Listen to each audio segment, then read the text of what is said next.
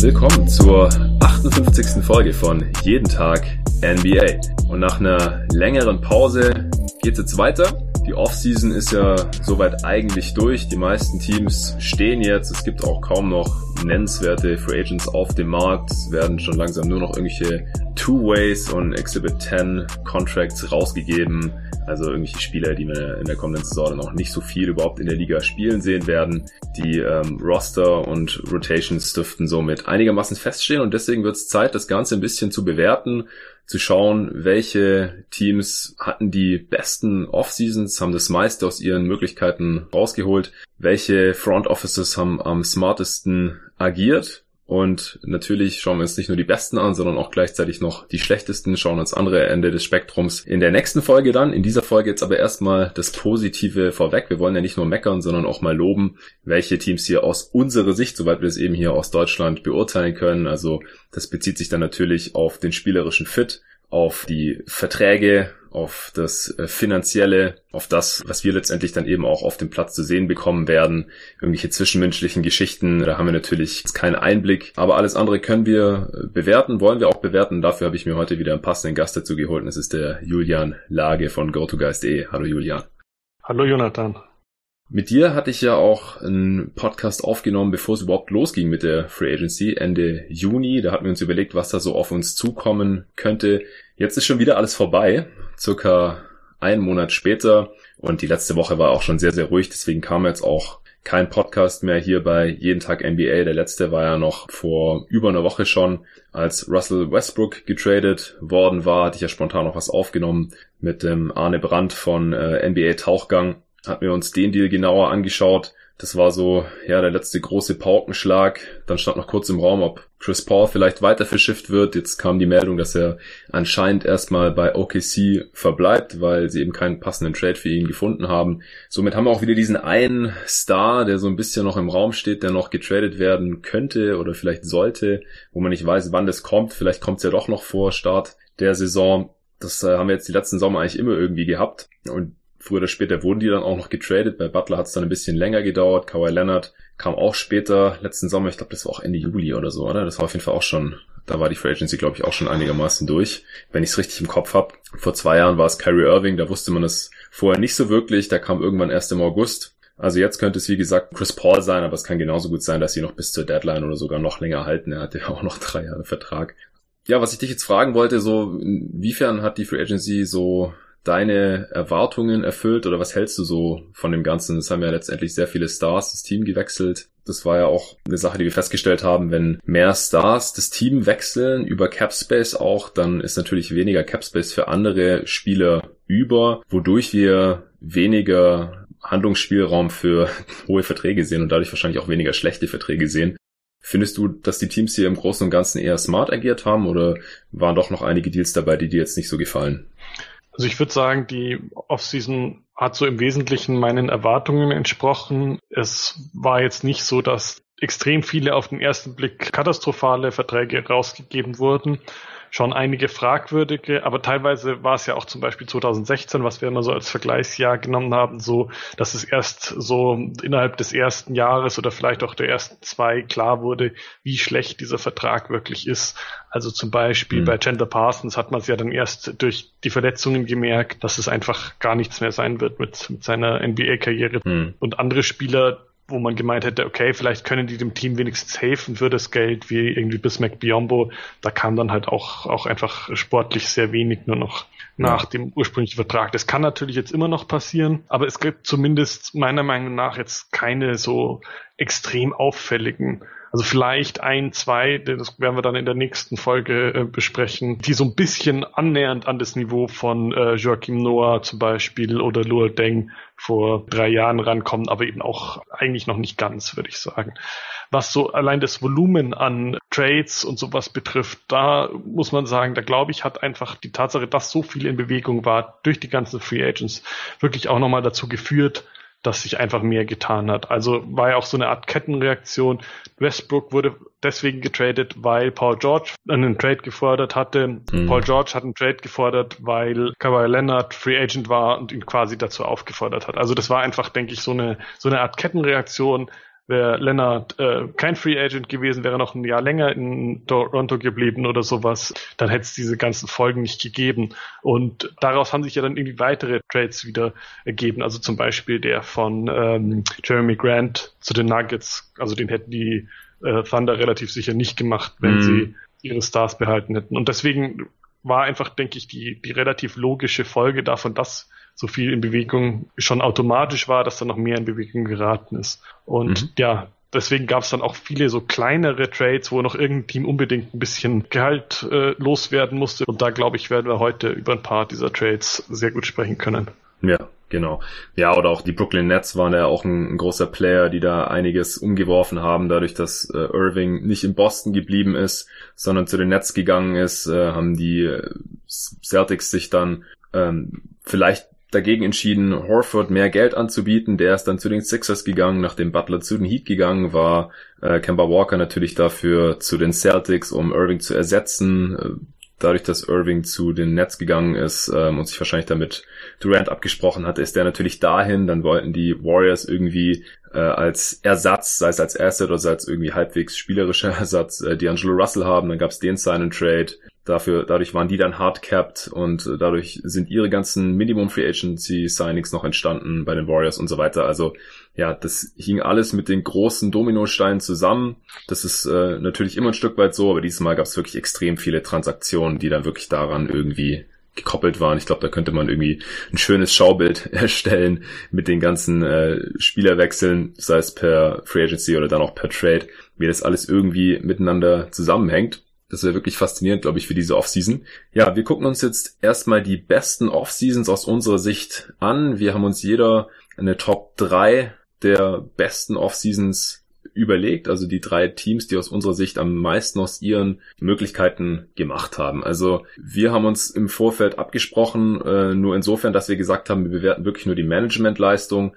Das heißt, wir können es einem Team nicht sonderlich positiv oder negativ auslegen, wenn sich ein Star jetzt für oder gegen sie entschieden hat, ohne dass sie dazu jetzt sehr viel beigetragen haben. Also ein Beispiel wäre jetzt zum Beispiel die Toronto Raptors bei den schlechtesten Off-Seasons. Also ich kann jetzt schon mal Spoiler dort sagen, dass sie in der nächsten Folge nicht bei den schlechtesten Off-Seasons mit drin haben werde, obwohl sie natürlich vom Titelverteidiger, vom Champ 2019 direkt auf ein, ja, vielleicht Playoff-Team abgestürzt sind, das ohne einen Superstar wie Kawhi Leonard im Kader, sie konnten ihn ja nicht mal ansatzweise ersetzen, genauso wenig Danny Green, jetzt natürlich nicht mehr auf diesem Contender-Level ist. Das ist natürlich ein schlechtes Ergebnis dieser Offseason, aber dafür kann Masai Ujiri ja eigentlich nichts. Ich glaube, wir sind uns einig, dass er alles getan hat, alles Menschenmögliche getan hat, um Kawhi Leonard zum Bleiben zu bewegen. Er hat einen Contender um ihn aufgebaut. Sie sind Champ geworden und er ist trotzdem gegangen. Da kann man dann halt letztlich auch nichts machen. Das kann man ihnen dann nicht wirklich negativ auslegen. Bei anderen Teams kann man dann vielleicht schon Argumente finden, wie das Management nicht ganz optimal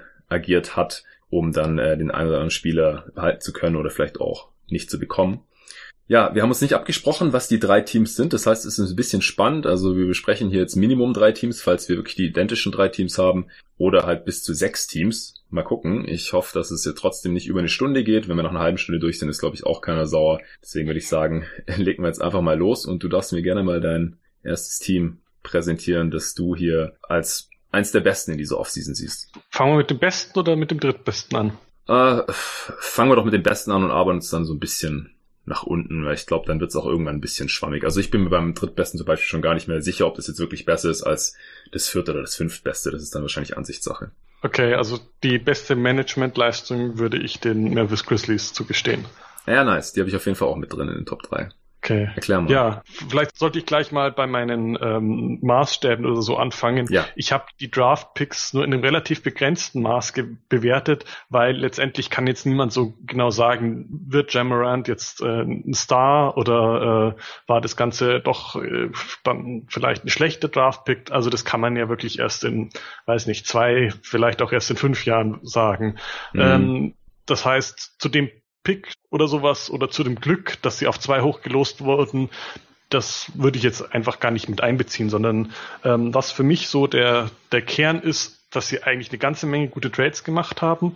Also ich glaube, sie waren auch quasi das aktivste Team fast, weil sie in, in fast jedem größeren Trade irgendwie mit drin waren, indirekt. Also zuerst hatten sie ja schon Conley abgegeben, dafür zwei Picks bekommen, was man vielleicht nicht mehr so ganz hätte erwarten können, nachdem doch eigentlich alle wussten, dass sie ihn abgeben wollen. Ähm, und zusätzlich noch brauchbare Spieler in Jay Crowder. Bei äh, Kyle Korver konnten sie den Vertrag noch in einem späteren Trade nutzen. Mhm. Grayson Allen weiß ich nicht, ob man noch so viel von dem halten äh, kann, nachdem er jetzt auch, auch nochmal einen Ausfall in der Summer League hatte. Aber jedenfalls die zwei Picks und Crowder sind schon mal ganz, ganz interessant. Dann haben sie auch noch Dwight Howard aufgenommen, haben dafür Geld gespart, weil sie CJ Miles losgeworden sind an die Wizards. Ein Trade, den ich durchaus äh, in, in Bezug auf den Draft positiv sehe oder die, die Entscheidung überhaupt Brandon Clark zu ziehen, würde ich da schon positiv äh, deuten, weil eben in allen Mocks oder in allen, äh, vor allem in allen Draft Boards war er eigentlich deutlich höher als der ja. 21. Pick der jetzt da war. Und äh, in der Summer League sah er halt auch sofort extrem gut aus. Ja. Das wäre schon so ein kleiner positiver Punkt. Und ja, dann die, die weiteren, ja, eher so kleineren Trades noch, dass sie eben von den Suns noch ähm, Josh Jackson und DeAndre Melton bekommen haben und Seconds. Die Anthony, ja. Der Anthony. Ja, danke.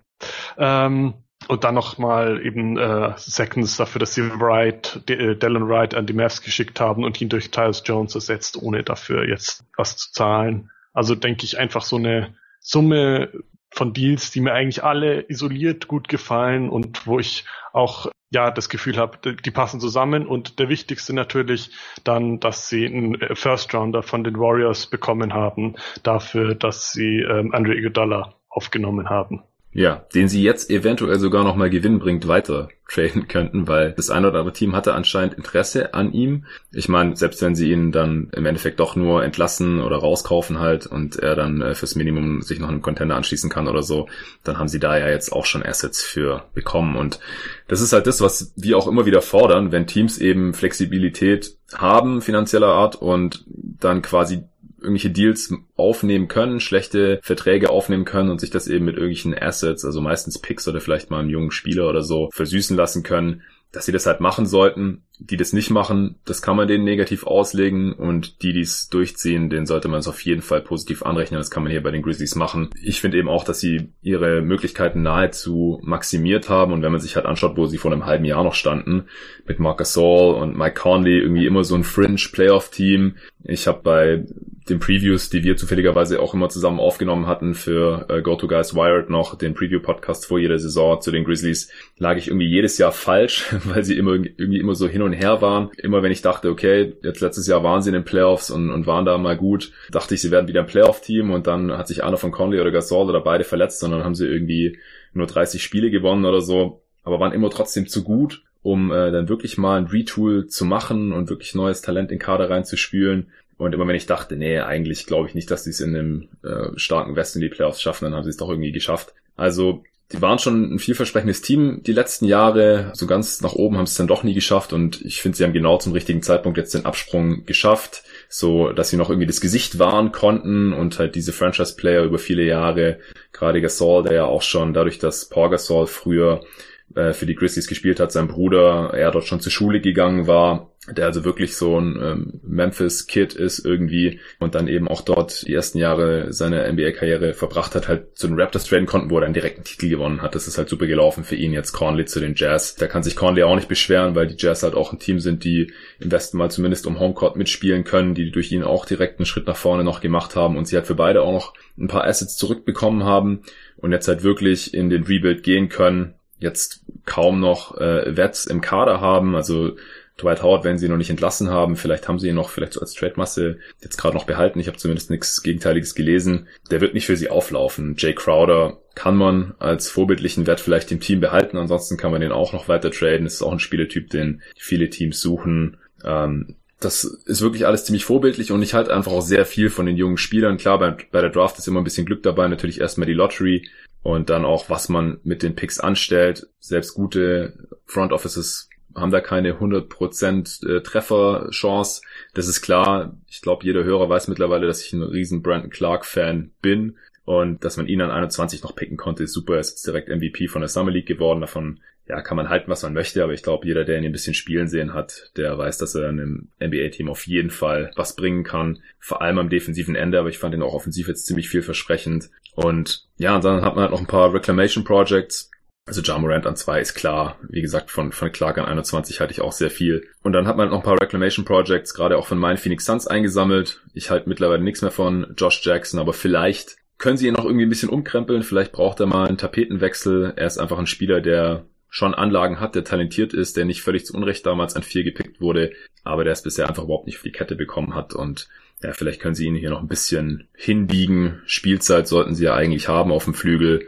Und der Anthony Melton bin ich auch ein ziemlich großer Fan. War einfach überfordert letztes Jahr in, in seiner Rolle bei den Suns und sollte hier jetzt auf den Guard-Positionen hinter Morant oder neben Morant und auch Tyus Jones schon noch seine äh, Chancen bekommen. Also ich glaube nicht, dass die Grizzlies gut sein werden in der kommenden Saison. Das ist ja schon mal vorweg gesagt. Teams mit Rookie Point Guards und vielen jungen Spielern, die vier Minuten bekommen, die reißen halt in aller Regel nichts, auch wenn sie halt noch ein paar Wets haben. Valanciunas haben sie auch gehalten. Das ist vielleicht der einzige Deal, den ich ein bisschen kritisieren würde, weil ich nicht weiß, wieso man ihm diese 45 Millionen für drei Jahre geben musste. Er war auch aus seinem Deal ausgestiegen. Ich denke mal, dass es da irgendeine Absprache gegeben hat, dass wenn er aussteigt, er ein bisschen mehr Geld bekommt. Aber ich glaube jetzt nicht, dass ein hier ganz allein für so viele Siege sorgen wird, dass man irgendwie annähernd um die Playoffs mitspielt oder vielleicht auch nicht mal so viele Siege, dass man jetzt großartig äh, seine Chancen für die kommende Lottery versaut. Wie siehst du den Deal für Valanciunas? Den hast du, glaube ich, gar nicht erwähnt gehabt, oder? Den würde ich so als mehr oder weniger neutral sehen, einfach weil ich nicht der Meinung bin, dass er jetzt wahnsinnig überbezahlt ist.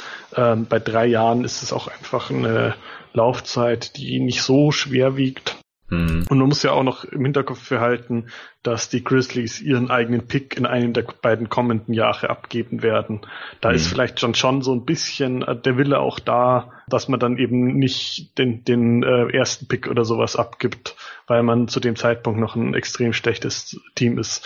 Deswegen hat es für mich schon irgendwie auch Sinn ergeben, Valanciunas jetzt nochmal zu halten. Also es, es ist jetzt kein, kein toller Deal oder sowas, aber ja, nachvollziehbar irgendwie so aus, aus der Situation kleiner Markt und äh, Pick als drohende, ja, drohende Gefahr, dass man eben nicht den ersten abgeben möchte oder einen sehr hohen. Ja, der äh, Pick ist jetzt in, in der kommenden Draft noch, was ist der, Top 8 geschützt oder sowas? Sieben oder acht, ja, müsste sein, ja. Ja, wir schauen mal nebenher nach. Auf jeden Fall müssen sie eigentlich schlecht sein, damit sie den Pick behalten. Und ich glaube, das haben sie jetzt mit dieser Offseason auch einigermaßen bewerkstelligt, wie ich ja gerade schon gesagt habe. Sie haben einfach nicht genug bewiesene Spieler im Kader. Sie haben auch nicht genug Spacing im Kader. Das muss man sich auch mal ein bisschen äh, genauer angucken. Also das hat kaum ein Spieler, der irgendwie ein bisschen Platz schaffen kann. Also offensiv wird es, glaube ich, ziemlich hässlich. Defensiv haben sie auf jeden Fall talentierte Spieler. Das könnte schon ein bisschen besser aussehen, aber wie gesagt, ich kann mir schon sehr gut vorstellen, dass sie halt dann am Ende zu den schlechtesten äh, 5, 6, 7 Teams gehören und dann eben ihren Pick behalten dürfen, voraussichtlich, und dass sie ihn dann eben erst in äh, der darauffolgenden Draft abgeben. Also Top 7 geschützt äh, 2020, aber auch er ist auch reverse protected 15 bis 30. Gut, das ist irrelevant, weil sie eh nicht in die Playoffs kommen. Du bist jetzt bei dem von von Utah zu ah, ihnen oh, kommt. Bin ich verrutscht. Der nach Boston ist 1 bis 6. Ah ja, stimmt, du hast recht. Ich bin in der, Spalte verrutscht, ja, genau. 1 bis 6 und 21 dann ungeschützt, genau. Also muss die Marschroute bei den Grizzlies im Prinzip sein, dieses Jahr schlecht sein, damit sie ihn behalten können und im darauffolgenden Jahr wieder besser sein, damit es nicht so weh tut, wenn der Pick dann auf jeden Fall nach Boston geht. Ich meine, es ist eine Sunk Cost, wie Amerikaner sagen. Also da ändert sich jetzt eh nichts mehr dran. Wenn der Pick dann 2021 auf jeden Fall nach Boston geht, auch wenn sie da noch schlecht sein sollten, dann ist es halt so. Aber ich denke, dass sie versuchen jetzt halt in der kommenden Saison das so als Übergangsjahr zu sehen. Böse Zungen können vielleicht auch von einem Tanking-Jahr ausgehen und dass sie dann in der folgenden Saison versuchen, ähm, schon wieder ein bisschen besser zu sein dann mit den jungen Spielern. Den Deal für Tyus Jones, wie fandst du den? Ich finde es jetzt schwierig einzuschätzen, ob es ein sinnvoller Tausch war, sozusagen Tyus Jones zu holen für Dylan Wright. Was dafür, denke ich, spricht, ist, dass ich tendenziell bei Dylan Wright so die, den Fit mit Jamorant noch etwas schwieriger sehen würde, weil bei Jamorant, wenn ich das richtig äh, so, so mitbekommen habe, ist ja jetzt auch der Wurf nicht unbedingt die Stärke. Ja, man weiß es noch nicht so genau, würde ich sagen. Also er hat ganz gut getroffen, auch bei soliden Volumen am College aber sieht technisch nicht so gut aus. Muss man mal noch gucken, wie das auf den NBA übertragen kann, würde ich behaupten. Ja, also ich, ich finde beide Spieler nicht uninteressant und jetzt haben sie eben im Endeffekt einen Gewinn sozusagen von äh, zwei Second Roundern müssten es sein von den Mavericks gemacht. das ist, denke ich, äh, eine ganz akzeptable Bilanz. Ja, ich hatte hier im, im Pod nach dem Signing auch schon gesagt, dass ich es nachvollziehbar finde, dass man lieber Tyus Jones genommen hat, weil er einfach auch ein Stückchen jünger ist als Doral Wright und dann eben noch diese zwei Picks einsacken konnte. Ich denke, spielerisch geben sie sich jetzt nicht so viel. Doral Wright ist eher noch ein Win-Now-Spieler, daher für die Mavs auch ein bisschen interessanter als jetzt für die Grizzlies, die jetzt wie gesagt in der kommenden Saison wahrscheinlich noch gar nicht so viele Siege holen wollen.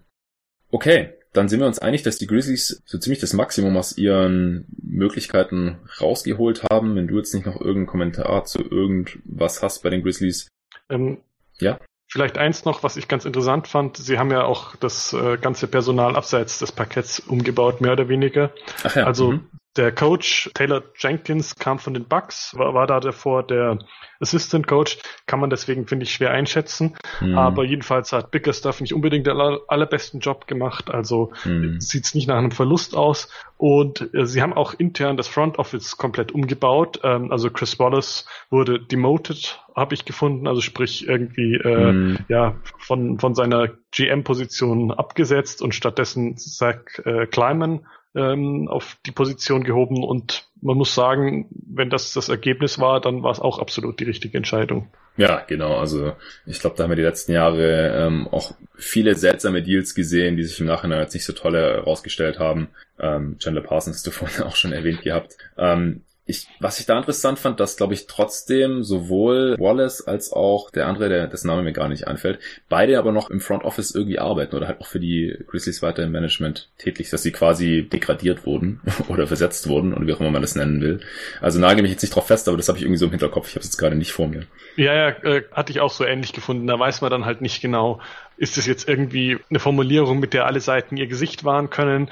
Also gab es ja schon öfter, dass dann jemand in eine Beraterrolle wechselt oder sowas oder in irgendeine Position, die einen tollen Namen hat, aber äh, kaum Einfluss oder sowas. Mhm. Also deswegen, ja, finde ich, kann man da schlecht sagen, was das jetzt wirklich für die äh, interne Organisation bedeutet. Es gab ja, glaube ich, auch einige Fälle, wo sich dann irgendwie zwei Monate später herausgestellt hat, dass derjenige nur noch so schnell wie möglich weg möchte.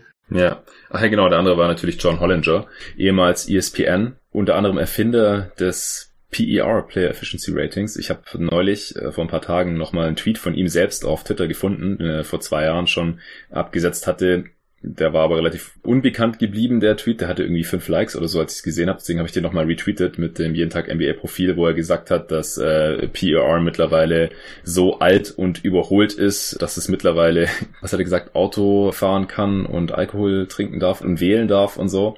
Also damit wollte er einfach sagen, PER habe ich vor 20 Jahren mal erfunden. Damals war das halt besser als irgendwelche Per-Game Box-Score-Stats, aber mittlerweile sollte man einfach nicht mehr damit argumentieren. Das sehe ich ganz genauso. Und wenn der äh, Schöpfer dieser Metrik das so sieht, dann äh, sollte es vielleicht jeder andere auch so langsam mal akzeptieren. Und John Hollinger war eben auch im Front Office der, der Grizzlies tätig und wurde da eben irgendwie jetzt versetzt. Okay, dann äh, würde ich mal mit dem nächsten Team weitermachen. Ist wahrscheinlich jetzt nicht besonders kontrovers, aber ich würde auf jeden Fall auch die LA Clippers hier in den Top 3 drin haben. Hast du die auch drin? Also die habe ich jetzt nach der Überlegung, ähm, dass, dass ihre eigene Leistung sich damit in Grenzen hält mit der Offseason nicht mit reingenommen. Aber ja, ich kann es natürlich irgendwie nachvollziehen, dass du sie drin hast.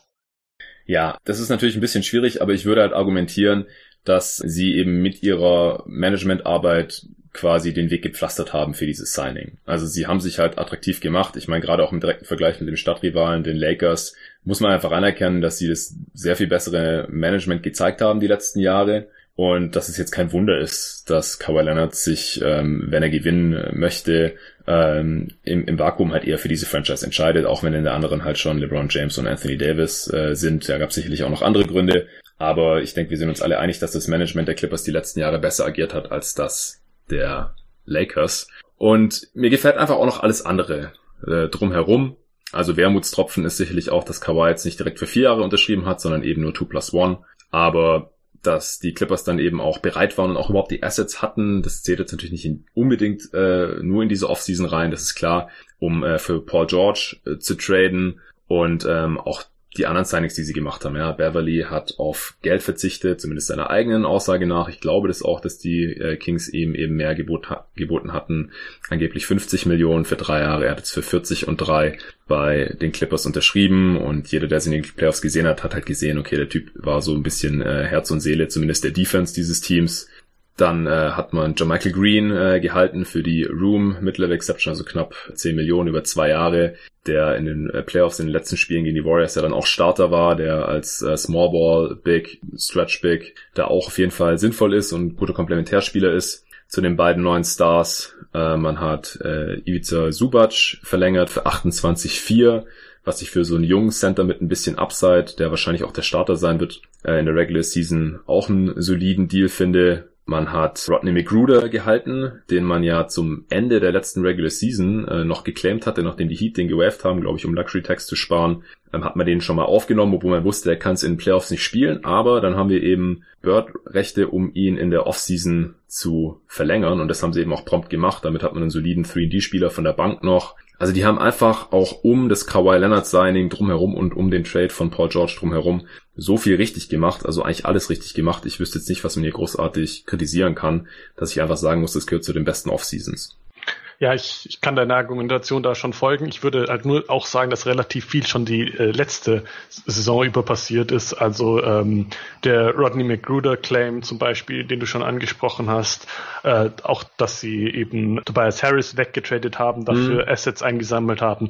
Diese Offseason äh, hatten sie ja dann auch nochmal einen Pick dafür eingesammelt, was, glaube ich, eigentlich der, der beste Trade des Sommers so isoliert war, um Mo Harkless aufzunehmen, der einfach ja. auch ein sehr brauchbarer Spieler ist ist. Also wahrscheinlich hast, hast du wirklich recht. Alles, also selbst wenn man George und Leonard außen vor lässt, war das einfach eine richtig gute Offseason und wahrscheinlich eine der drei besten. Also du, du hast mich mehr oder weniger überzeugt. Also ich würde halt nur so einwerfen, dass eben relativ viel dafür, was sie an, an Basis gelegt haben, einfach schon früher passiert ist. Und jetzt, deswegen hatte ich so nur nach, nach dieser Überlegung, wir wollen jetzt ja nicht also wir wollten ja die Managementleistung in diesem Sommer beurteilen, hatte ich es jetzt nicht mit reingenommen, ja. aber da haben sie auch einfach sehr viel richtig gemacht. Das, das stimmt schon. Ja, ich habe ja schon fast gedacht, dass du sie vielleicht nicht drin haben könntest, nachdem du das ja vorgeschlagen hattest, äh, das so zu bewerten. Aber wie gesagt, selbst wenn ich jetzt Leonard und George dann nicht unbedingt mit reinzähle, irgendwann muss man es ja honorieren. Und wenn ich jetzt wann dann? Also jetzt sind sie zum Contender geworden. Sie hätten noch Pech haben können und leer ausgehen, was Stars angeht in Free Agency. Dann wären sie halt wieder so ein Fringe Playoff Team gewesen irgendwie.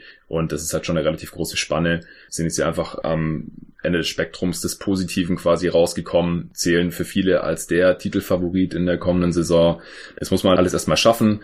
Draft ja, hatten sie keinen hohen Pick, deswegen will ich es jetzt auch nicht überbewerten, aber mir gefällt auch Carbon Galley als Pick, so als potenzieller Stretch Rim Protector und auch Terrence Mann, äh, so als ja, Schweizer Taschenmesser hat er in der Summer League schon ziemlich überzeugt, war da äh, Top Rebounder und hat noch fast das Se äh, sechs Assist Schnitt gespielt, also Summer League Stats muss man echt aufpassen, aber das für einen Second Round Pick halt auch schon mal ganz solide, der wird jetzt auch nicht die große Rolle haben, aber sah auf jeden Fall auch schon mal überzeugend aus, fand ich. Also ja, einfach einen stimmigen Kader hier äh, zusammengebaut. Ich habe immer wieder irgendwie gelesen oder gehört, dass ähm, man natürlich das Paket, was für George abgegeben wurde, als krass empfunden wurde. Vielleicht das größte Trade-Paket aller Zeiten, einfach so was die absolute Menge an Picks und Pick-Swaps angeht. Wie würdest du das bewerten? Also das ist einfach erstmal ein ganz wichtiger Punkt, würde ich sagen. Für Paul George isoliert wenn sie nicht Leonard dafür bekommen hätten, wäre das meiner Meinung nach ein schlechter Trade gewesen. Mhm. Einfach auch, weil äh, die beiden Spieler, die sie ja zu den Picks noch abgegeben haben, auch in, auf sehr unterschiedliche Weisen, aber trotzdem beide sehr brauchbar bis interessant sind. Also Danilo Gallinari äh, hat letzte Saison gezeigt, dass er ja quasi als erste Scoring-Option eines Teams äh, funktionieren kann, zumindest äh, auf, auf dem Level, dass die Clippers äh, da eben letztes Jahr gespielt haben. Also so gerade in die Playoffs kommen.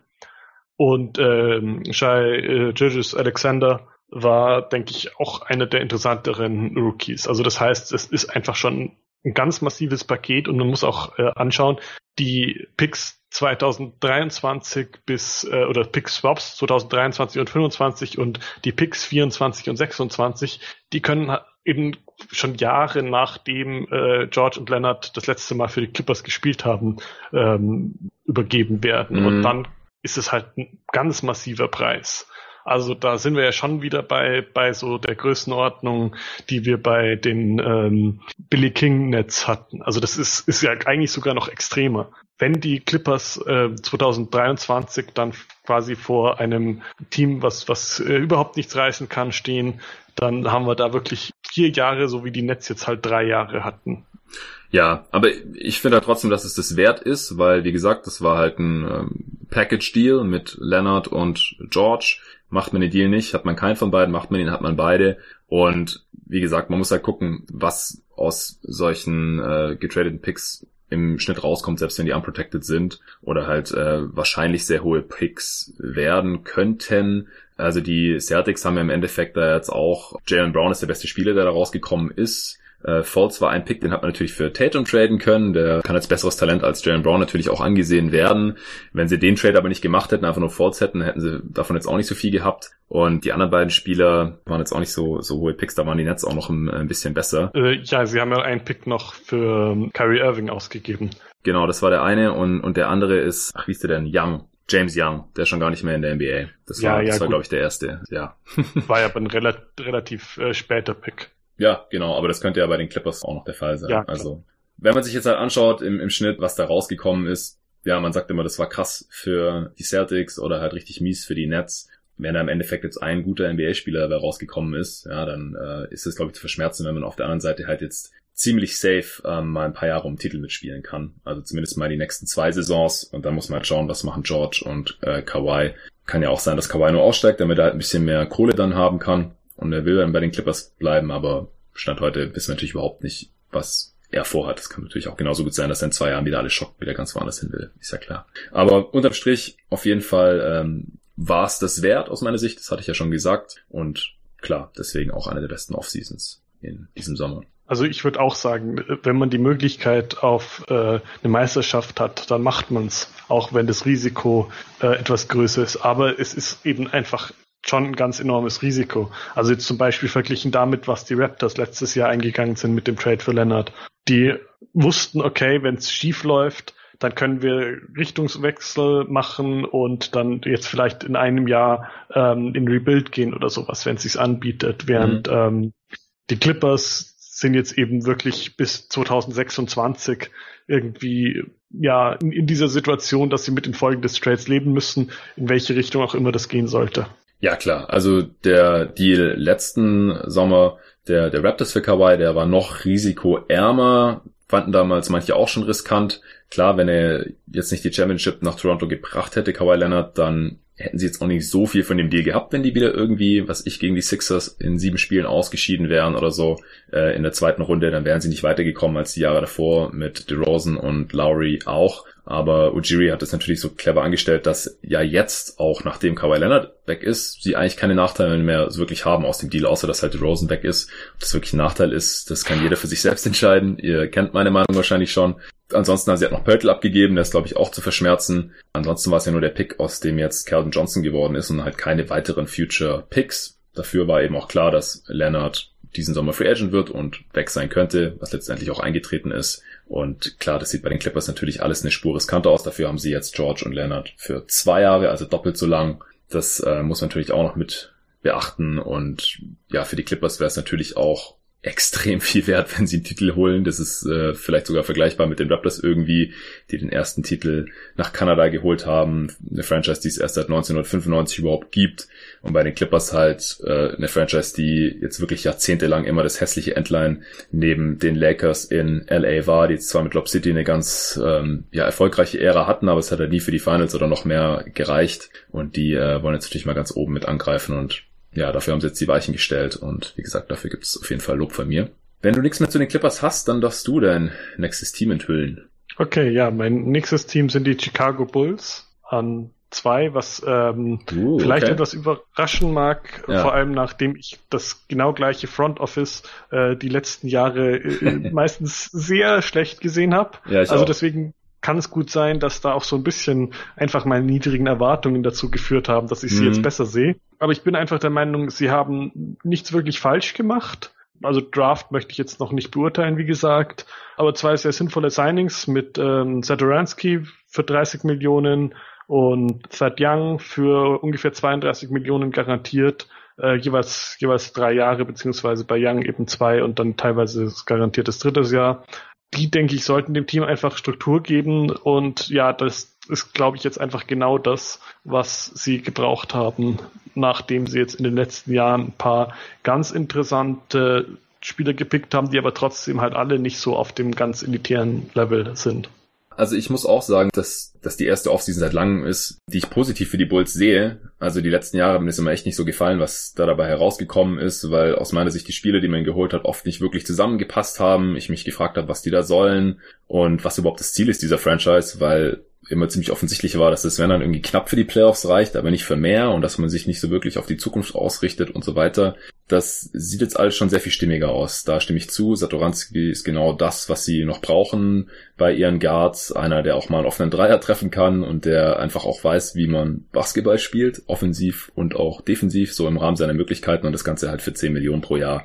Das ist ähm, wirklich löblich. Den Deal für Fat Young finde ich nicht so gut, ehrlich gesagt, weil ich nicht so genau weiß, was man sich von ihm da verspricht. Also ich finde es gut, wenn man halt einen Vet reinholt, der vor allem in erster Linie für Defense steht. Also Thad Young wird, glaube ich, auch als Defender tendenziell noch unterschätzt. Der hat da wirklich auf All-Defense-Niveau agiert und war für mich auch ein großer Bestandteil der sehr guten Defense der Indiana Pacers. Aber er spielt da dieselbe Position wie ähm, Markanen. Das hatte ich auch im Pod schon gesagt, direkt nach dem Signing, dass ich es nicht ganz nachvollziehen kann. Und normalerweise heutzutage sagen wir, ja gut, dann äh, scheiß mal auf die traditionellen Positionen, äh, auf Power Forward und so weiter. Wir beide hatten ja erst wieder mit Dennis jetzt die Diskussion auf Twitter gehabt, wen man so als Power Forward klassifizieren kann und wen nicht und ob das überhaupt Sinn macht und was der Unterschied ist zwischen äh, Centern und Power Forward, ob das nicht alles Bigs sind oder Wings oder wie auch immer. Aber ich finde halt, dass Thad Young und Markkanen offensiv nebeneinander spielen können, aber dann Markkanen auf der 5 defensiv halte ich einfach für nicht wirklich spielbar. Stand heute, kann natürlich sich noch verbessern, das ist klar. Und offensiv finde ich es jetzt auch keinen äh, so tollen Fit, wenn man dann quasi noch ein Big für die Defense neben die hinstellt, wenn dann Fed Young auf die drei rutschen muss oder so. Also eigentlich kann er nur der Backup von Markanen sein. Nebeneinander finde ich es nicht ideal und dafür ist er dann irgendwie wiederum zu teuer oder halt ein bisschen verschwendet. Also ich finde den Fit von Young, der passt irgendwie nicht so ganz. Ich finde den Deal im Vakuum okay und ich glaube auch, dass der tradebar sein sollte mit im Schnitt 13,7 pro Jahr und das letzte Vertragsjahr ist auch nur teilweise garantiert und so, das ist alles in Ordnung. Aber ja, ich, ich sehe halt nicht so ganz, wie er da Spielzeit bekommen soll, ohne dass Markenen da Minuten geklaut werden. Wie siehst du das? Also ich habe jetzt eigentlich kein so großes Problem mit dem Fit, wie du gerade meintest, weil ich der Meinung bin, sie werden einfach alle, also quasi eine drei Big-Rotation mit den dreien spielen und das denke ich. Also wenn der Fit jetzt nicht zu Siegen führt, ist das kein Problem. Und es wird jetzt auch nicht irgendwie die Entwicklung von Lauri Markkanen äh, behindern, wenn er ein bisschen Center spielen muss, zumal es kaum noch Spieler gibt jetzt, die das wirklich bestrafen könnten. Ist jetzt einfach so, so mal meine, meine Überlegung. Wenn sie dann ein paar Punkte mehr kassieren, okay, soll so sein, hm. dann kann man vielleicht zumindest die Erkenntnis daraus ziehen für die Zukunft. Markanen braucht einen um, ähm, defensiven äh, Big neben sich, der und kann wirklich nur, nur leichtere, kleinere Spieler verteidigen. Das ist auch eine Erkenntnis, die man dann mitnehmen kann und äh, da mache ich mir jetzt einfach, würde ich mir jetzt einfach keine Gedanken machen bei einem Team, was nicht den Anspruch haben kann, irgendwie wirklich um die Playoffs oder mehr gar mitzuspielen. Ja, okay, also wenn sie den Anspruch wirklich nicht haben, und aber halt trotzdem so einen äh, relativ alten Wert wie Thad Young sein, der ist auch schon über 30, dann kann ich es irgendwie verstehen. Also wenn man jetzt wirklich ein bisschen experimentieren möchte mit Markelen auf der 5, wie gesagt, bisher sind Lineups mit ihm auf der 5 halt defensiv total katastrophal. Jetzt nicht, weil er ständig im Low-Post irgendwie vernascht wird, sondern weil er einfach als Rim Protector und Help Defender äh, bisher total unbrauchbar gewesen ist. Das kann Young vielleicht von der 4 aus ein bisschen mit ausbügeln, aber halt auch nicht so wirklich. Also gut, wenn man da jetzt wirklich ein bisschen mit Small Ball plant, okay. Die Bulls haben jetzt auch nicht hinter äh, Wendell Carter Jr noch schrecklich viele Center, die da Spielzeit bekommen sollten. Äh, Lopez hat man ja ziehen lassen. Felicio ist ein Fringe-NBA-Spieler, der auch maßlos überbezahlt ist, muss man jetzt einfach äh, gestehen mittlerweile. Und ansonsten haben sie da noch Luke Cornett, der halt irgendwie so ein Projekt ist, so als äh, Stretch Rim Protector vielleicht noch da ein bisschen Hoffnungen weckt. Finde ich auch ein gutes Signing übrigens. Ja. Verstehe nicht, wieso die nix ihn ziehen lassen haben, damit sie dann irgendwie äh, fünf Power Forwards überbezahlen können. Weil Cornett ist wirklich, also ein 7-1 und der, der ballert Dreier ohne Ende und trifft die bisher gut. in seinen ersten beiden NBA-Jahren und mit seiner Länge kann er halt zumindest auch ein bisschen den, den Ring noch beschützen. Finde ich auch interessant, ihn da mal neben Markenen zu sehen, halt zwei Bigs, die wirklich schießen können und halt verteidigt werden müssen. Ja, also wie gesagt, Young finde ich jetzt nicht so ideal. Du hast mich jetzt ein bisschen davon überzeugt. Äh, Satoranski gehe ich auf jeden Fall mit. Archidiakono hat man noch verlängert. Äh, 9 Millionen über drei Jahre, also mehr als das Minimum. Weiß ich jetzt nicht, ob er das woanders bekommen hätte, aber finde ich jetzt auch nicht tragisch. Also drei Millionen pro Jahr, das tut einfach nicht besonders weh und so als Backup oder vielleicht sogar zweiter Backup nur auf, ähm, auf Point Guard oder so auf den kleinen Positionen kann er auch ein bisschen Offball spielen mit seinem Wurf, ist das schon noch okay, denke ich. Das letzte Jahr ist auch noch eine Teamoption, das heißt, ah, ja.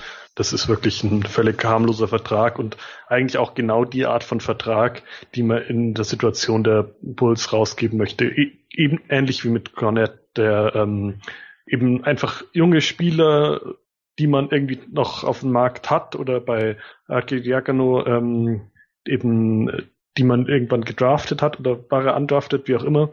Jedenfalls, mhm. also man muss dann einfach versuchen, für einen sinnvollen Preis junge Spieler zu bekommen. Und wie du schon gesagt hast, das ist ja kein ähm, Geld, was irgendwie das Teambuilding wirklich beeinflusst. Ja. Wenn jetzt eben nächstes Jahr insgesamt gut fünf Millionen für die beiden in Büchern stehen.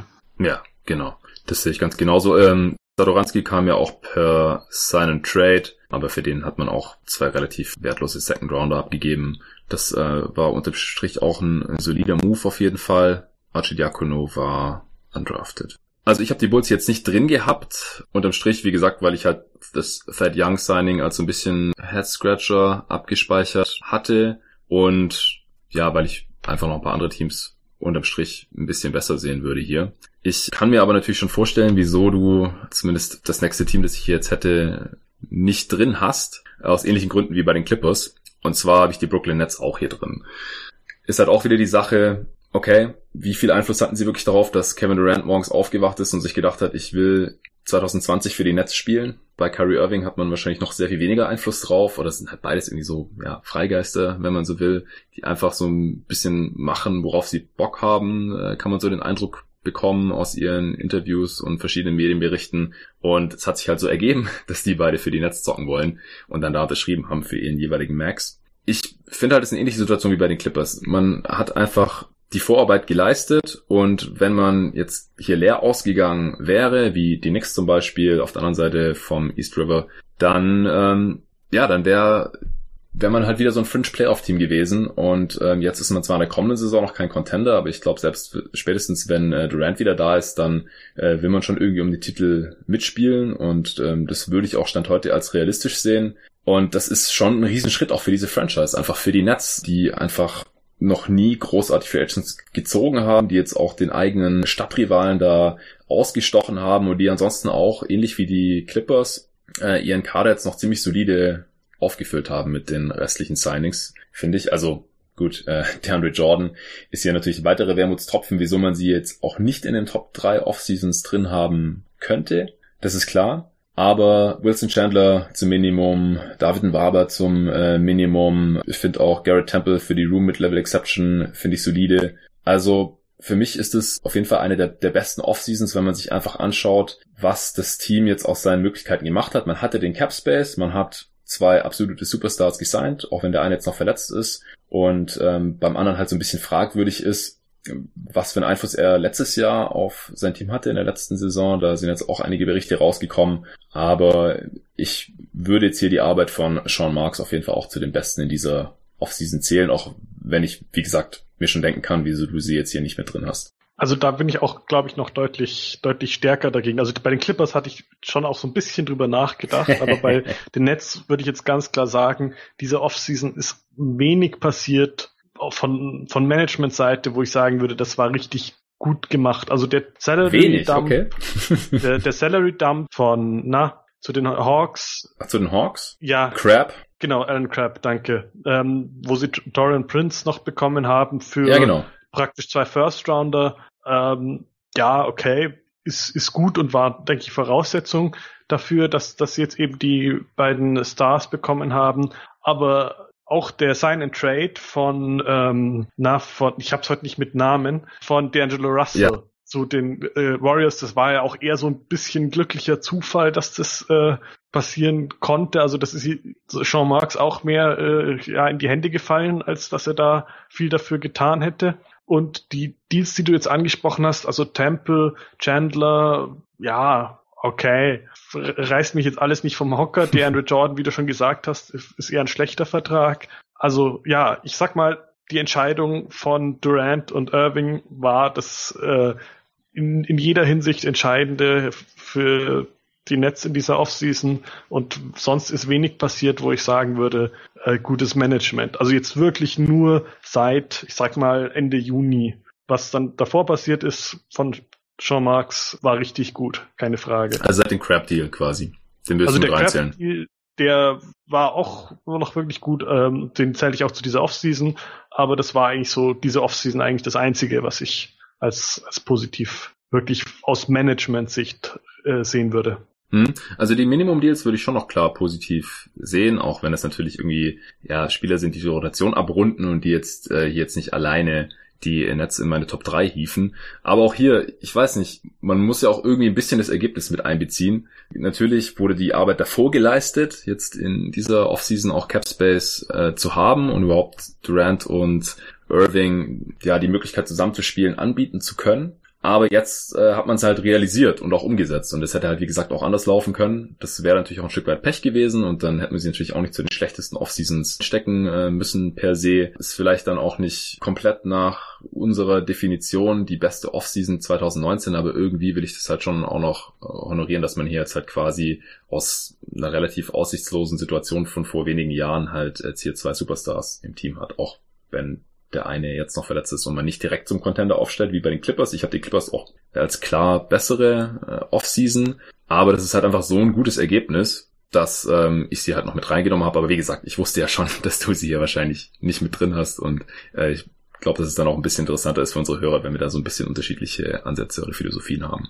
Ich glaube, ich hatte ähm, in einem der letzten Jahre die Netz äh, bei den besten Off-Seasons mit drin. Also habe ja, ich das quasi schon abgehakt. Hast schon abgehakt gehabt, okay. Gut, dann äh, sind wir uns ja da in, in irgendeiner Form doch einig. Also bei DeAndre Jordan müssen wir vielleicht nochmal sagen, auch weil ich jetzt auf Social Media wieder gelesen habe, ja, das ist doch Marktwert eigentlich für DeAndre Jordan. Ich glaube, das hat der eine gepostet, weil ähm, Dennis bei GoToGuys.de ja gerade ähm, über Instagram und das wird dann auch immer auf Facebook gepostet, ähm, diese Off-Season-Zusammenfassungen hat und da hat er dann immer den besten Deal, den schlechtesten Deal und das beste Asset der Franchise in, in so einem Bild äh, veranschaulicht. Und der schlechteste Deal war halt der Andre Jordan und da hat jemand drunter gepostet, sorry, ich habe mir jetzt den Namen nicht gemerkt. Ja, war doch Marktwert für der Andre Jordan und ich musste einfach ganz klar gegen äh, argumentieren, dass es nicht Marktwert ist. Ja, der Andre Jordan ist ein alternder, athletischer Center, der von seiner Athletik immer gelebt hat oder beziehungsweise von der Kombination aus seiner Masse und seiner Athletik und auch seiner Mobilität und Aktivität der auch ähm, durchaus zu Recht äh, für seine Leistungen bei den Lob City Clippers honoriert wurde. Über First Team All-NBA kann man sicherlich streiten. Damals musste man halt auch noch einen nominellen Center mit reinnehmen und so weiter. Aber ich meine, wenn man letztes Jahr spielen sehen hat, dann ist der in meiner Welt nicht mehr 10 Millionen pro Jahr wert. Und wenn man dann halt auch noch sieht, dass ähnliche Spielertypen, also Center, die einfach nicht werfen können und in bestimmten Situationen nicht spielbar sein werden, einfach keine 10 Millionen pro Jahr wert sind. Schon gar nicht 40 Millionen über, über vier Jahre. Also ein Einjahresdeal für 10 Millionen als Freundschaftsdienst für Irving und Durant hat man ja irgendwie noch bestreiten können. Ich meine, auch jetzt sage ich mal, ich habe lieber Jordan, Irving und Durant für äh, dann eben kombiniert 80 Millionen Dollar als keinen von denen. Ja, isoliert betrachtet ist Jordan es niemals wert, es ist nicht sein Marktwert. Es ist ganz klar, dass dieser Deal von John Marks nur rausgegeben wurde, eben auf Drängen oder als Bedingung von Durant und Irving, die halt mit ihrem Kumpel da zocken wollten und die halt einfach, ja, wollten, dass der hier auch nochmal ein bisschen äh, was bezahlt bekommt. Ich glaube nicht, dass er das von irgendeinem anderen Team bekommen hätte. Man kann einfach nur hoffen, dass er in der nächsten Saison ein bisschen motivierter auftritt oder einfach ein bisschen fitter ist, vielleicht auch sich in Shape bringt, als man das bei den Mavs und bei den Knicks noch gesehen hat, wo der einfach teilweise Würfe überhaupt nicht mehr contested hat. Einfach direkt auf den Rebound gegangen ist, ohne äh, noch den Ring irgendwie zu beschützen und einfach auch nicht mehr der krasse Lob-Threat ähm, oder Shotblocker ist vergangener Tage. Trifft seine Freiwürfe zwar besser als früher, aber das ist einfach das Einzige, was sich da in den letzten Jahren positiv bei ihm entwickelt hat. Und das wollte ich auf jeden Fall nochmal gesagt haben. Ja, auf jeden Fall. Also da haben sich, glaube ich, auch relativ viele Mavs-Fans in äh, der ersten Hälfte der letzten Saison immer wieder beklagt, weil er einfach ja defensiv teilweise geschlafen hat und das für einen Spieler, der eigentlich als Defensivanker gelten soll. Und ja, ich glaube auch, diesen Deal ist er auf jeden Fall nicht mehr wert. Vor allem, wenn man sich anschaut, wie günstig es teilweise eben Center gab, ähm, die dieses relativ begrenzte Skillset auch mitbringen. Genau. Also, genau. ähm, dass man eben, ja, also dann vielleicht nicht Leute, die man unbedingt starten lassen will, aber sie haben ja auch noch Jared Allen. Ja. Also das kommt noch dazu. Ja, ja, und klar. der ist wirklich ein interessanter Spieler, äh, noch richtig jung und hat trotzdem schon gut funktioniert letztes Jahr. Den haben sie jetzt da ähm, DeAndre Jordan vor die Nase gesetzt. Ja. Und wahrscheinlich wird er dann aus äh, ja dieser Teamkonstellation heraus auch äh, starten, weil zusammen kann ich mir die beiden auch nicht richtig gut vorstellen. Also ja, das ist, denke ich, so der, der, der zweite ganz große Haken neben dem Vertrag selbst, was das vielleicht für Jared Allen bedeutet. Genau, also ich hoffe wirklich, dass Jordan nicht mehr als 20 Minuten pro Spiel sieht. Das wäre eigentlich auch schon zu viel, weil dann bleiben für Allen halt gerade noch 28. Das wäre wahrscheinlich noch okay so, ähm, falls man nicht sogar noch ein bisschen Smallball spielen will irgendwie. Ja, also um noch ein paar Namen zu nennen, die mindestens gleich gut wie Jordan sind oder vielleicht sogar besser. Also Looney hat halt 5 Millionen bekommen, also die Hälfte. Tyson Kanter bei den Celtics auch so 5 Millionen. Und äh, Collie Stein hat halt nur das Minimum bekommen bei den Warriors oder äh, Jordan Bell. Und dann gibt's noch eine ganze Reihe äh, weiterer ja, Center, die athletisch sind, tendenziell halt nicht werfen können. Also Tyson Kanter können jetzt werfen von meinen Beispielen, die anderen genannten nicht. Und deswegen verstehe ich ja nicht, wieso Jordan hier 10 Millionen bekommen hat. Okay, dann wären wir durch mit dem Netz, denke ich. Du müsstest noch ein drittes anderes Team haben. Ja, genau. Mein drittes Team ist vielleicht ein etwas überraschenderes. Ich habe die Thunder noch oh. in meine Liste. Ja, hatte ich sogar auch überlegt. Okay. Also mein Hauptargument dafür war, und ich muss dazu sagen, ich fand das dritte Team schon relativ schwierig eigentlich, ähm, eben weil ich so aus, aus meinen Kategorien Kandidaten wie die Nets und auch die Clippers eben rausgenommen hatte. Mhm. Und bei den Thunder habe ich mir dann überlegt, eigentlich haben sie richtig viele Picks dafür eingesammelt, dass ihre Verhandlungsposition eigentlich nicht so wahnsinnig gut war. Ja. Ähm, also wir hatten ja schon bei den Clippers besprochen, dass das Paket für Paul George einfach richtig, richtig gut war für die äh, Thunder. Ähm, da war vielleicht auch ihre Verhandlungsposition noch etwas besser, obwohl ja George nach dem Trade gefragt hat, aber einfach weil der Vertrag noch lang genug war und sie George auch irgendwie hätten anders loswerden können, wenn er jetzt irgendwie unzufrieden gewesen wäre und sich das nicht mehr hätte lösen lassen können.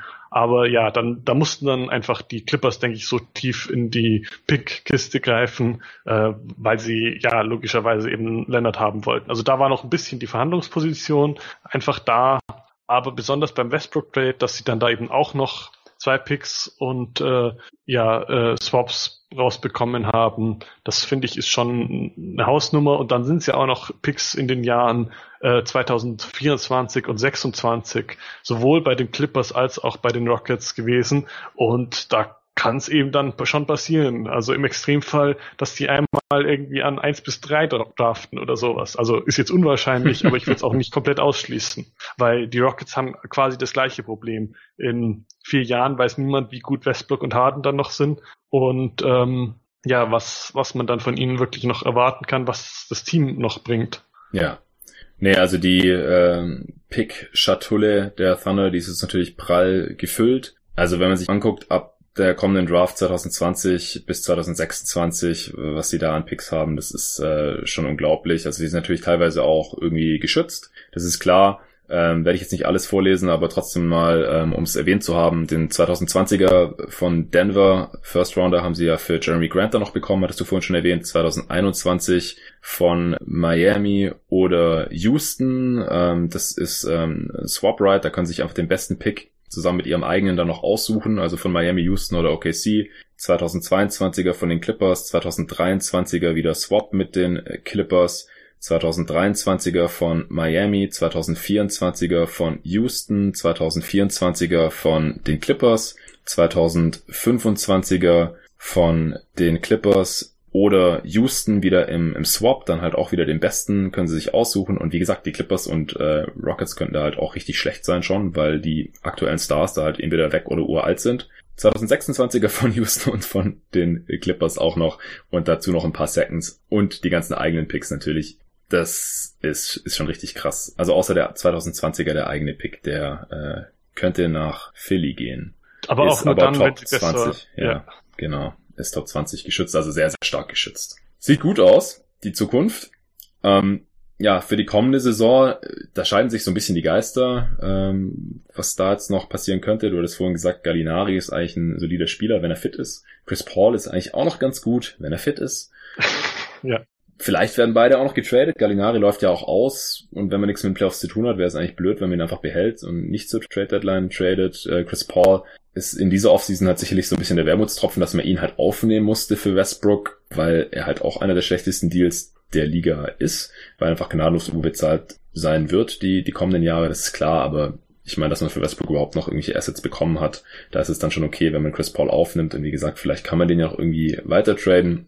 Ich sehe die Thunder nicht in Playoffs, Spoiler Alert, einfach weil der Westen zu stark ist. Ich glaube, dass sie irgendwann einfach sehen werden, dass ähm, sie nicht gut genug sind und äh, vielleicht Chris Paul und Gallinari oder einer von beiden verletzt ist ähm, oder getradet wurde oder wie auch immer und dann ist es einfach ja nicht annähernd ein Playoff-Team für mich. Äh, trotz Steven Adams, den man vielleicht auch noch tradet. Also da gab es sogar schon Gerüchte, bevor George und Westbrook getradet wurden. Also kann ich mir nicht vorstellen, dass sie irgendwie Playoffs kommen, aber das ist ja auch nicht die Bewertungsgrundlage, sondern was sie im Prinzip aus den Entwicklungen um Paul George und dann noch Russell Westbrook herausgeholt haben. Und das ähm, finde ich auch gut. Ich habe sie jetzt hier nicht in die Top 3 reingenommen, weil ich es jetzt irgendwie noch nicht ganz bewerten wollte, bevor ähm, ja vielleicht nicht noch Chris Paul getradet wurde und ich mir halt gerade auch nicht wirklich sicher bin, was sie jetzt vorhaben. Also ob sie es jetzt wirklich noch komplett einreißen und, und halt Gallo und Paul dann noch traden oder ob sie jetzt wirklich versuchen, in die Playoffs zu kommen. Also ich finde es eigentlich gerade interessant, dass sie jetzt noch so viele Möglichkeiten haben. Mhm. Ich hatte es auch irgendwann mal schon mal auf Twitter geschrieben. Ich fände es auch wirklich interessant, wenn sie jetzt versuchen würden, nochmal einen kompletten Richtungswechsel hinzulegen und vielleicht für jemanden wie Beal oder Love traden. Okay. die Assets dafür haben sie die schlechten Verträge oder die, die mehr oder weniger auslaufenden schlechten Verträge mit äh, Dennis Schröder und ähm, na, Robertson haben sie auch. Das heißt, da können sie gut irgendwie ein Paket draus schnüren und dann hätten sie noch die Möglichkeit, ähm, für einen oder beide zu traden und dann wäre es vielleicht doch auf einmal ein Playoff-Team. Ja, kann. Also das fände ich schon, fände ich schon eine Möglichkeit. Ich weiß jetzt nicht, ob es wirklich denkbar ist für die Clippers, nachdem sie jetzt ja halt auch zum Beispiel Grant schon ähm, abgegeben haben. Äh, für die Thunder natürlich jetzt bei, bei, bei Clippers, glaube ich, wieder angekommen. Jedenfalls, ähm, ja, ja wäre auch, glaube ich, einfach eine Möglichkeit, die sie jetzt auch noch im Auge behalten sollten. Ja, ich denke, Grant war einfach ähm, der smarte Move, sobald man sich nicht mehr als Contender gesehen hat, weil man dadurch irgendwie 39 Millionen insgesamt gespart hat mit Luxury Tax. Das ähm, kann ich jetzt niemandem verübeln, dass man das gemacht hat, weil Grant ist ein Rollenspieler. Und normalerweise sagen wir immer, dass wir das den Franchises dann negativ auslegen, wenn sie halt aus der Luxury Tax irgendwie äh, raustraden. Vor allem natürlich bei Teams, die eigentlich Contender sind oder halt auf jeden Fall Winning Teams sind. Das ist bei den Thunder jetzt nicht gegeben und da ähm, würde ich das dann auch nicht wirklich negativ auslegen. Und sie haben ja sogar noch den, diesen First Rounder eben da, dafür bekommen, der äh, nur Top 10 protected ist in der kommenden Draft. Also ja, ich, ich finde es auch interessant, kann sein, dass man als Small Market Team jetzt wirklich auf den Bradley Beal geht sogar und dann sagt, wir wollen die nächsten Tage, Tage, die nächsten Jahre relevant bleiben hier in, in OKC, in einem der kleinsten Märkte. Wir haben jetzt die letzten Jahre einfach so eine solide Fanbase geschaffen mit Durant und, und dann am Ende jetzt noch mit, mit Westbrook und äh, Paul George und die wollen wir jetzt nicht direkt vergraulen, indem wir die nächsten Jahre immer nur 20, 25 Siege holen. Das äh, könnte ich irgendwie auch nachvollziehen. Für Kevin Love würde ich nicht traden, ehrlich gesagt, weil ich glaube nicht, dass er die nächsten Jahre mit seinem relativ teuren Deal halt noch irgendwie für Winning Basketball sorgen kann. Also vor allem nicht mit Chris Paul dann zusammen. Das sind einfach zwei alte Spieler mit hohen Verträgen dann, die auch relativ oft verletzt sind. Aber wenn man halt noch einen relativ jungen Star wie Bradley Beal bekommen kann und dann quasi einfach nochmal dieses Westbrook-Modell versucht, das führt dann zwar nicht zum Contender-Status und nicht zu einem Titel höchstwahrscheinlich, aber das ist halt oft bei so Small-Market-Teams auch gar nicht das Ziel, realistisch gesehen. Also bei Love wäre halt sozusagen mein Punkt, dass sie den noch vielleicht vergleichsweise günstig bekommen. Also wie mhm. gesagt, die paar Verträge von Spielern, die sie eigentlich nicht mehr haben wollen. Und dann vielleicht irgendwie noch den Denver-Pick und irgendwie einen der anderen schlechteren First-Rounder. Also da muss man einwerfen. Das Problem ist jetzt natürlich, alle Teams, mit denen sie traden, wissen, wie viel sie in der äh, Pickliste haben ja, und ja. wollen dann natürlich auch irgendwie mal die ganz große Sammlung. Aber für Kevin Love könnte ich mir eben vorstellen, dass die Cavs einigermaßen äh, leicht zufriedenzustellen sind. Und wenn man dann in zwei Jahren ein extrem teures Team hat oder ich sag mal 90 Prozent des Salary Caps schon mit Chris Paul und Kevin Love belegt sind und man deswegen einfach nichts mehr reißt, okay, dann fängt man halt genau zu dem Zeitpunkt äh, das, das Tanking oder den Rebuild an. Wäre jetzt auch kein Drama.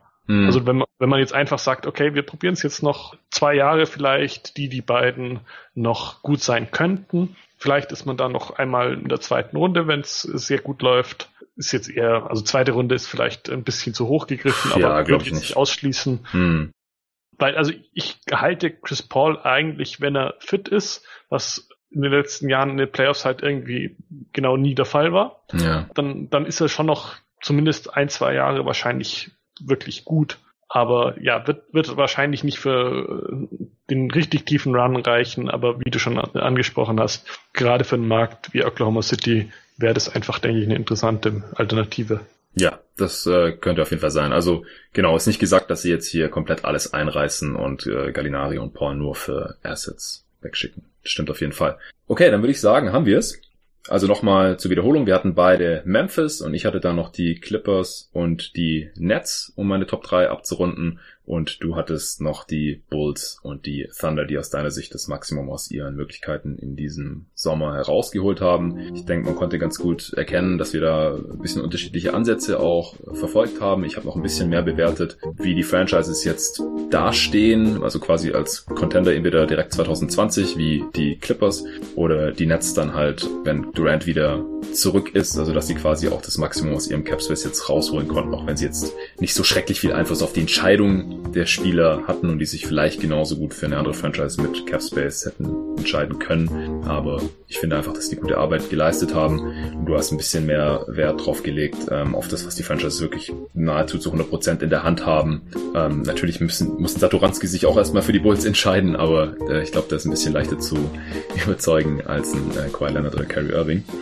Ja, vielen Dank dir, Julian. Wenn äh, die Hörer irgendwelche Fragen noch haben oder äh, irgendwelche Einwände haben, das irgendwie ganz anders sehen oder wissen wollen, wieso wir manche Franchises jetzt nicht in unseren Top 3 drin haben. Also wir haben jetzt auch wirklich nur jeder 10% der Liga hier mit drin gehabt und 90% der Liga sind sozusagen rausgefallen dann bei unserem Ranking.